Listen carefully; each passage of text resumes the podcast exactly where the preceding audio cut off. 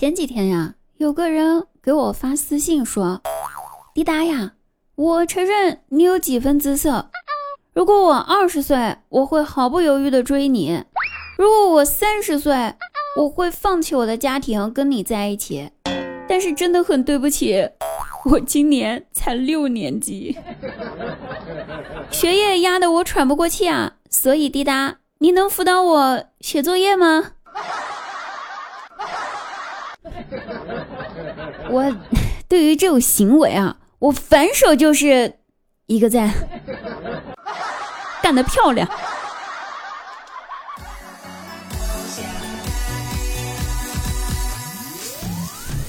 Hello，大家好呀，我依然是你们萌音满腰推倒身娇体弱腰抱抱的滴答呀。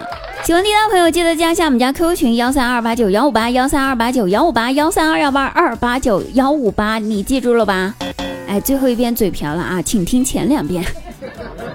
也可以关注一下我们公众微信号“滴答姑娘 A N Y N” 哦。哎，总是挤公交车、坐地铁上班，真的是非常累，对不对？有没有同款？然后我就想要不还是自己买辆车吧，也没必要贷款。以我现在经济实力来说的话，全款买一辆电瓶车也不是不行。所以呢，我就回家跟我爸说了这事儿。我爸听了之后，语重心长的跟我说：“闺女儿啊，你知道吗？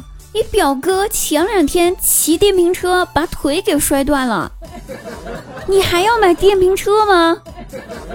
我很震惊啊，我咋不知道这事儿呢？不过我心里面也挺害怕的。你说这要我自个儿也出车祸，那咋办？所以只能想想作罢。我就说：“哎，好吧，那算了吧，那就不买了呗。”然后我爸赶紧拦住我，接着说：“不是，闺女，我意思是，你可以把你表哥的电瓶车拿来练练手，不用买新的。看吧，一个会省钱的，不对，一个没有钱的女孩的背后，往往都有一个省钱的父亲；而一个成功的男人背后，往往也有一个优秀的女人。”话说张大鸟呢，他被公司开除了。至于怎么开除的，我们后续再说啊。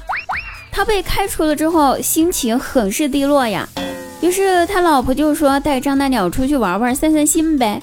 俩人就来到了一个鳄鱼池，跟很多观众一起看鳄鱼。然后这时候老板就在底下吆喝说：“谁要是敢跳进这个鳄鱼池，并且活着游上岸的话，奖励他一百万元。”哎，都没人敢跳。就在这个时候，忽然扑通一声，张大鸟跳入了池中，然后他拼命地游向对岸。只见他脸色苍白，被鳄鱼追着游，飞快地跑呀。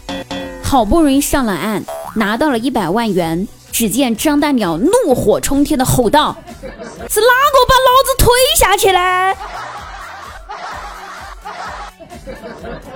然后他老婆不小心笑出了声儿，看吧，这就是成功男人背后的女人，关键时刻还得背后的女人推自个儿一把呀！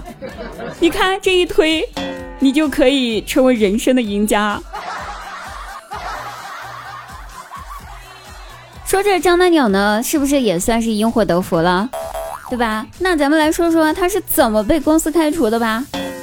张大鸟呢，好不容易打拼拼到了现在，成为了一个公司的部门主管的位置。然而呢，就在这个时候，他一位老朋友说想到他公司上班，让张大鸟帮忙引荐一下呗。张大鸟就去找老板说：“老板呀，我的这位朋友工作能力非常强。”老板问：“有多强？光头强吗？”啊！张大鸟回答道：“老板。”我这朋友吧，他对工作认真负责，能赚钱，而且他拿下客户的成功率非常高，比我还要厉害呀！老板点了点头，回答道：“嗯，好，我知道了。”于是第二天，张大鸟的朋友来上班了。第三天，张大鸟被开除了。一山不容二虎啊，除非一公一母，一定要记住这个道理。你以为到这儿就完了吗？并没有。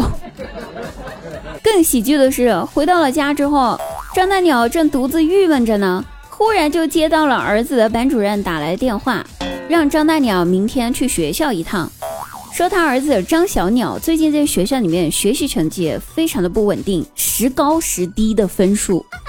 哎，而且最近吧，这家庭作业批改的分数都非常低，正确率非常低，十道题能错八道。张大鸟一听老师这么说，顿时自个儿的脑瓜子嗡嗡的，因为最近几次的作业都是张大鸟做的。看看，就是这么一个又自信又觉得自己非常没有用的男人。不过拿到一百万也算是人生赢家了。好了，各位朋友，本期节目就到此结束了，我们下期再会，拜拜。